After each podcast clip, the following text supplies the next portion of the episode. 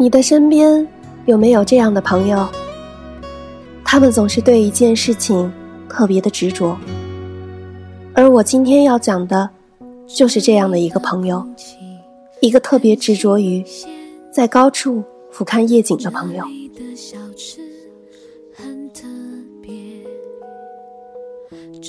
用温暖的声音分享感动，这里是 Be Yourself 网络电台，我是小寻。电波的另一端的小耳朵们，有没有住在东京的朋友呢？告诉我，今天的东京塔是什么颜色的？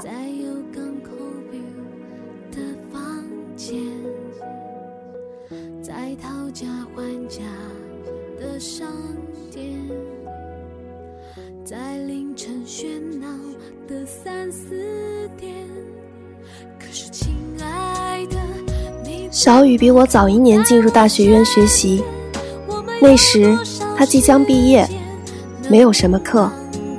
我在一次发表之后，被导师大人批评得垂头丧气，一个人在研究室里暗自发呆。小雨恰巧推门进来，看了我一眼，对我说：“嘿，你要不要去看看世界上最美的夜景？”我被“最美”两个字吸引。毫不犹豫地跟着他出去，最后不过是某个建筑物的顶层，看到的只有在夜晚中闪着微光的湖面。后来我曾问他，我当时那么失落，你就不怕我突然想不开跳下去吗？小雨白我一眼说道：“你傻，可以看夜景的地方，窗户都是封闭的。”在那之后，我和小雨无话不谈。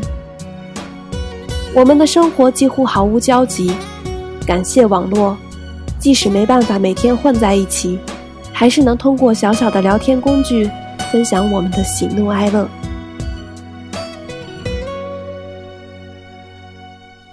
小雨的男朋友小木，那时候远在东京，听说他们是一见钟情。小木在初中的最后一年转学去了小雨的学校，两人是同桌。即使高中、大学不在一个城市读书，两人还是一路坚持了下来。小雨喜欢日本动漫，大学的闲暇时刻，几乎所有的时间都拿来学习日语。可惜他对语言毫无天赋，学习了很长时间，一点长进也没有。小木为了小雨也去学了日语，大学毕业时已经可以流利的和日本留学生交谈了。毕业后，小雨决定去日本留学，因为成绩并不突出，只申请到了一所普通的大学，在远离都市的一个静谧小城里。小木为了小雨，不顾家人的反对，放弃了美国大学的录取通知，义无反顾地追去了日本。家里人很生气，最后的底线是小木必须要读东京的大学。于是，院生第一年，打工赚钱去东京，构成了小雨生活的主要内容。但是去了那么多次东京，小雨却从未登上过东京塔。六本木、池袋、羽田机场，小雨和小木去了每个可以俯瞰这座城市的地方。却唯独避开了东京塔。后来我才知道，小木想在东京塔对小雨求婚，所以两人心照不宣的避开了这个地方。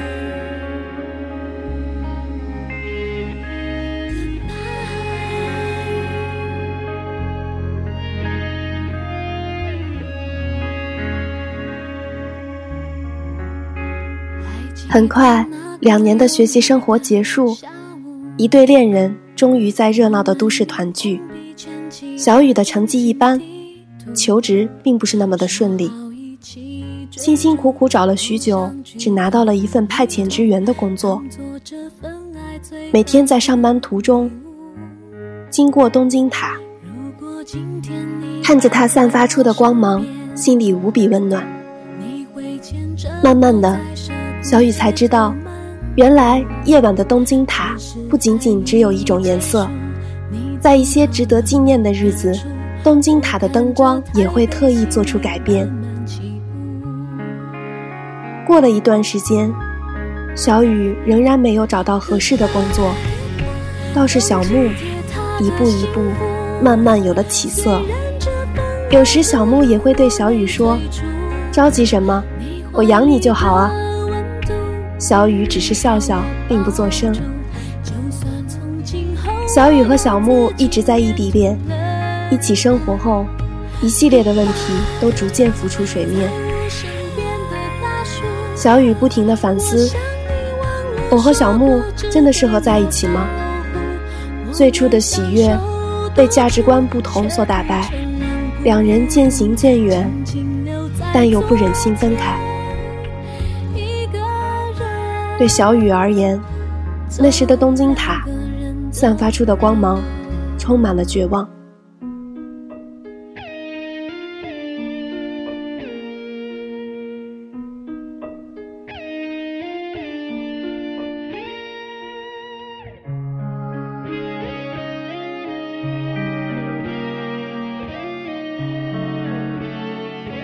一年过去，小雨的签证无法续签，必须回国。小木的家人也希望他能回去继承事业，于是两人决定一起回国。走之前，小木说：“我带你去个地方吧。”小雨心里有些莫名的期待，但是最终登上的却是晴空塔。那一年是晴空塔刚刚建成的日子，挤满了人群。小木兴奋地向小雨介绍晴空塔的一切，小雨却忍不住失落。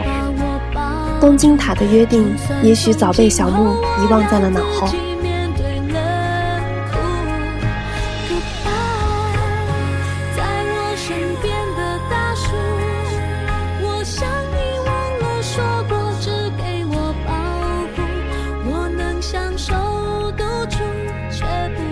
那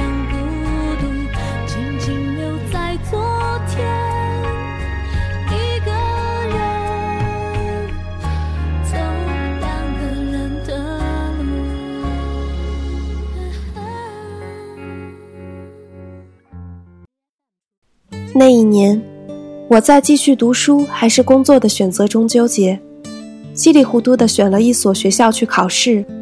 面试之后，打算送给自己一次短暂的旅程。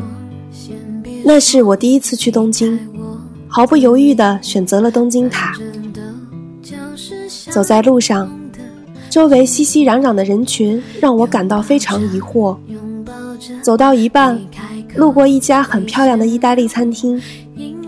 看到门外情侣特别优惠的招牌，我才恍然大悟，原来今天是情人节前夜，难怪周围都是一对对的情侣。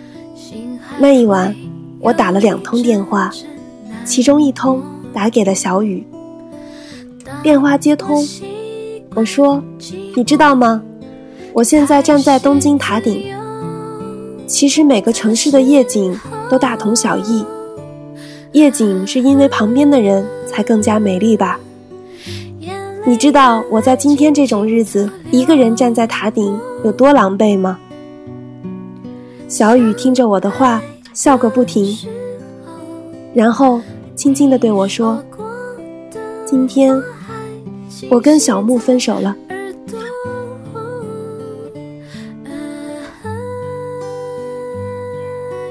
那是我和小雨最后一次通话。后来我才得知，家庭背景的悬殊，最终磨灭了爱情最后一丝微光。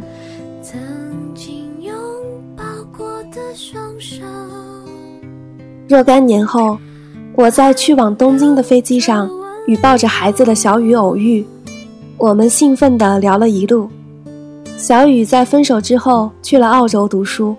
很顺利的找到了工作，遇到了现在的另一半。这次是第一次带着宝宝全家一起去度假。小雨的先生是这家航班的机长。我听着小雨的故事，感觉像看了一场电影。最后，小雨说：“和小木分手时，两人很平静。小雨还开玩笑说：“你结婚前无论如何要通知我一声，好给我一个后悔抢婚的机会。”没想到，这一次，小木真的实现了这个约定。结婚前，联系到了小雨，笑着说：“不如我们私奔吧。”当时的小雨已经有了五个月的身孕，看着微微鼓起的肚子，一脸平静地说：“现在对我来说，他才是最重要的。”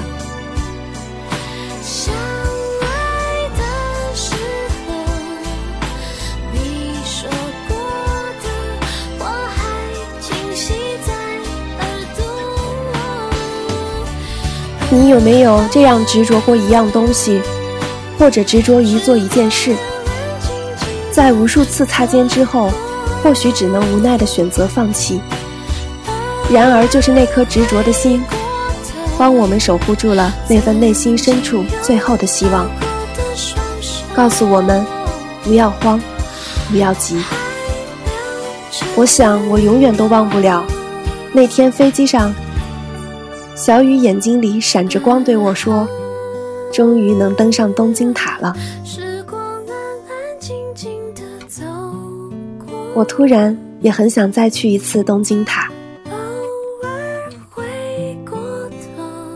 感谢你的聆听，这里是 Be Yourself 网络电台，用温暖的声音分享感动。我是小寻，我们下期再见。